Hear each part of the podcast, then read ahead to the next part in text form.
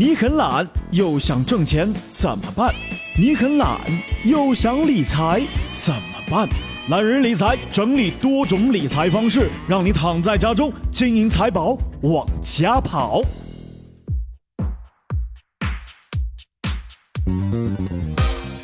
好了，各位，欢迎来收听我的节目《懒人理财》，开始了，我是一楠。那今天要来讲一讲了，从二月份开始，这些新规会影响你的生活，我们一起来关注。一六年的第一个月，呃，已经过去了，我们即将要迎来猴年的春节，在辞旧迎新的二月份，又有哪一些新规要实施？我们就一一的来看啊。第一个是售楼广告禁止承诺学区房。将于二月一号实施的房地产广告发布规定，明确了售楼广告禁止承诺学区房，售楼不能捆绑名校和户口，不能出现与升学有关的内容，项目示意图需用恰当的比例，广告价格需要明示有效期限。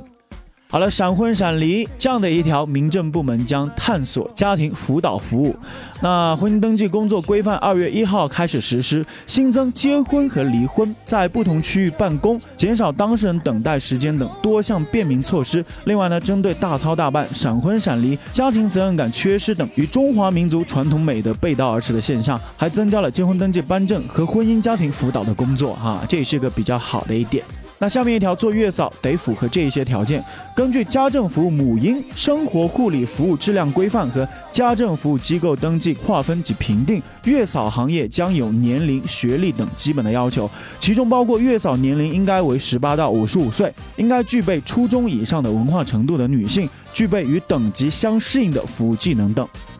好了，下面一个十类不文明的乘机行为将被记录。根据《民航旅客不文明行为记录管理办法》，堵塞、强占、冲击值机柜台、安检通道以及登机口的，对民航工作人员实施人身攻击或者威胁实施此类攻击的，强行冲击驾驶舱。擅自打开应急舱门的、编造、故意传播虚假恐怖信息的等十类不文明的乘机行为将被记录。中国航协定期将从民航局获取不文明行为的旅客信息，记录信息保存期限将为一年到两年，自信息核实之日起计算。那如果你有这样的一些不文明行为，你就拉入黑名单了，可能对于一些购票啊什么环节都会有一些限制。好了，下面一条特殊情况下，境内机构可以外币现钞办理部分经常项目收付。境内机构外币现钞收付管理办法一号开始实施，规定无法使用银行渠道等特殊情况下，允许境内机构以外币现钞办理部分经常项目的收付。好，再来关注下面一个一批营改增新规开始实施。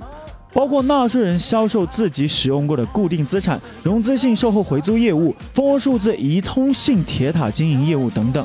那下面一个基金管理人可开发货币市场基金产品，货币市场基金监督管理办法将实施，基金管理人可以按照本办法的规定，根据市场与投资者的需求，开发设计不同风险的收益特征的货币市场基金产品，以此来拓展货币市场基金作为现金管理工具的各项基础功能。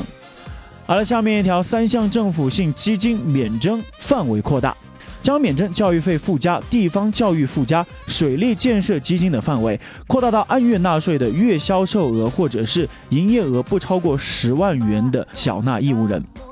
好，再来看下一条，公路工程项目招标信息要公开。公路工程项目招标信息投标管理办法二月一号开始实施，规定招标投标活动信息应当公开，接受社会的公众监督。下放招标监督权限，将公路工程招标备案权限下放到省级交通运输主管部门。好，下面一条是严禁医疗设备带病工作。医疗器械使用质量监督管理办法二月一号开始实施，要求医疗器械使用单位建立覆盖质量管理全过程的医疗器械使用管理制度，并每年对质量管理工作进行全面的自查。好了，下一个，首个电梯主要部件报废标准将实施。电梯主要部件报废技术条件二月一号开始实施，明确将机械损伤、非正常磨损、锈蚀、材料老化、电器故障、电器元件破损等六种影响安全运行的失效或潜在失效模式作为部件的报废技术条件。好，下面一条实施的规章是史上最严农药广告规定将实施，未经国家批准登记的农药不得发布广告，农药广告内容应当与农药登记证和农药登记公告的内容相符，不得任意扩大范围。